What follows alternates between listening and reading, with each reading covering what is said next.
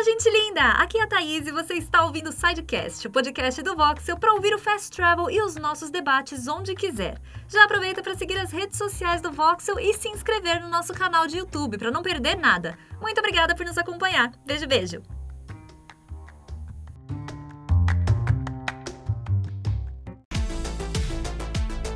Olá a todos aqui do Voxel, tudo bem? Meu nome é Francesco e hoje temos mais uma edição do Fast Travel, o seu noticiário de sexta-feira aqui do YouTube. Hoje temos muitas coisas para falar, principalmente porque tem o lançamento do Cyberpunk, tem o TGA, então assim, é muita informação. Então, chega de enrolação e bora lá. Na vibe da clássica música de Natal, The 12 Days of Christmas, a Epic vai fazer seu 15 Days of 2020. Dos dias 17 a 31 de dezembro, a plataforma vai disponibilizar um jogo por dia para os jogadores colocarem em suas bibliotecas.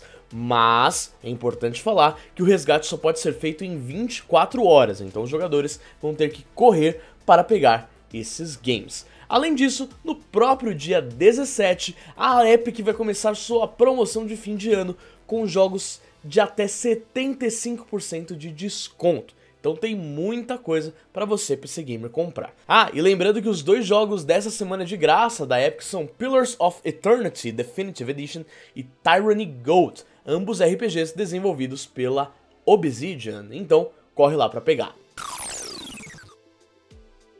Finalmente, Cyberpunk 2077 foi lançado. O hype foi gigantesco, nós mesmos do Vox fizemos 24 horas de live mostrando o game para vocês e foi um completo sucesso.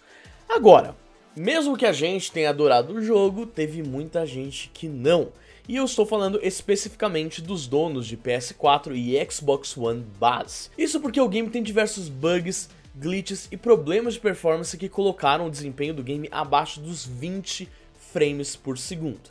Isso tudo foi relatado pelos próprios jogadores por meio das redes sociais. A CD lançou um patch de Day One para o jogo, mas aparentemente ele não foi o suficiente para melhorar esses pontos. Além disso, mesmo jogadores desativando a opção de músicas com direitos autorais, isso para poder fazer seus vídeos e lives sem problemas, tem uma música no começo do jogo que tem sim direito autoral, e isso tem causado diversos problemas a muitos criadores ao redor do mundo. Vamos ver quanto tempo a CD vai demorar para arrumar todos esses problemas. E agora chegamos nele, vamos falar do The Game Awards 2020, conhecido por muitos como o Oscar dos Games. E antes de falar dos prêmios, que eu sei que muita gente está querendo saber qual foi o melhor jogo do ano, vamos para os anúncios que foram feitos durante a apresentação. A The Initiative, o estúdio mais caro da Microsoft, anunciou um novo jogo da franquia Perfect Dark.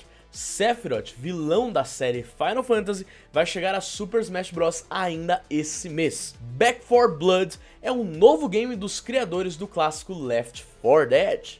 Ark 2 foi anunciado e apresentou Vin Diesel como protagonista no trailer. A terceira temporada de Fall Guys vai chegar no dia 15 de dezembro.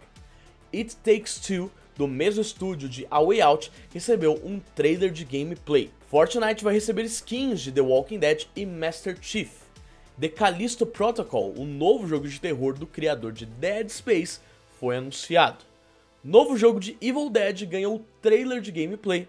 E esses foram só alguns dos anúncios que foram feitos ontem, para vocês verem como teve coisa pra caramba. E agora vamos para o que vocês estavam esperando, os prêmios da noite! Começando com Elder Ring, que ganhou como game mais aguardado, Phasmophobia levou o melhor jogo indie estreante, Among Us ficou com jogo mobile e multiplayer, Tony Hawk's Pro Skater 1 mais 2 ficou com game de esporte e corrida, Microsoft Flight Simulator levou para casa o melhor jogo de simulação e estratégia, Animal Crossing New Horizons ficou com um jogo para a família, Mortal Kombat 11 Ultimate ficou com jogo de luta, Hades com game de ação e jogo indie, Half-Life Alyx com jogo VR barra AR, No Man's Sky com jogo contínuo, Fall Guys com suporte à comunidade, Tell Me Why com jogo de impacto, Final Fantasy com trilha sonora barra música e RPG, Ghost of Tsushima com direção de arte e por fim The Last of Us Parte 2, que ficou com 7 prêmios, que são Jogo de Ação barra Aventura, Inovação em Acessibilidade, Melhor Atuação para Laura Bailey, Design de Áudio, Narrativa, Direção e, claro, o GOTY, o Jogo do Ano, o Game of the Year. A Naughty Dog nem deve estar feliz com isso, imagina. E essas foram as notícias de hoje. Lembrando que ontem a gente teve uma live de cobertura do TGA e foi incrível. Mikali Juan carregaram e fizeram uma puta apresentação que você pode conferir aqui no nosso canal. E se você gostou desse vídeo, deixa um like e se inscreva no canal aqui embaixo. Lembrando que nós temos Fast Travel toda sexta-feira e segunda-feira. Então você vai ficar atualizadinho de tudo que rolou na semana. Lembrando que amanhã a gente tem do pior ao melhor de Forza e vocês não podem perder. Além disso, o ano tá acabando, mas os conteúdos no Voxel não. Então, você pode se inscrever no canal e ativar o sininho que vai ter muita coisa ainda esse ano. Nos siga nas nossas redes sociais, inclusive pode me seguir nas minhas que estão aparecendo aqui embaixo. O vídeo foi esse, muito obrigado, até a próxima e fui!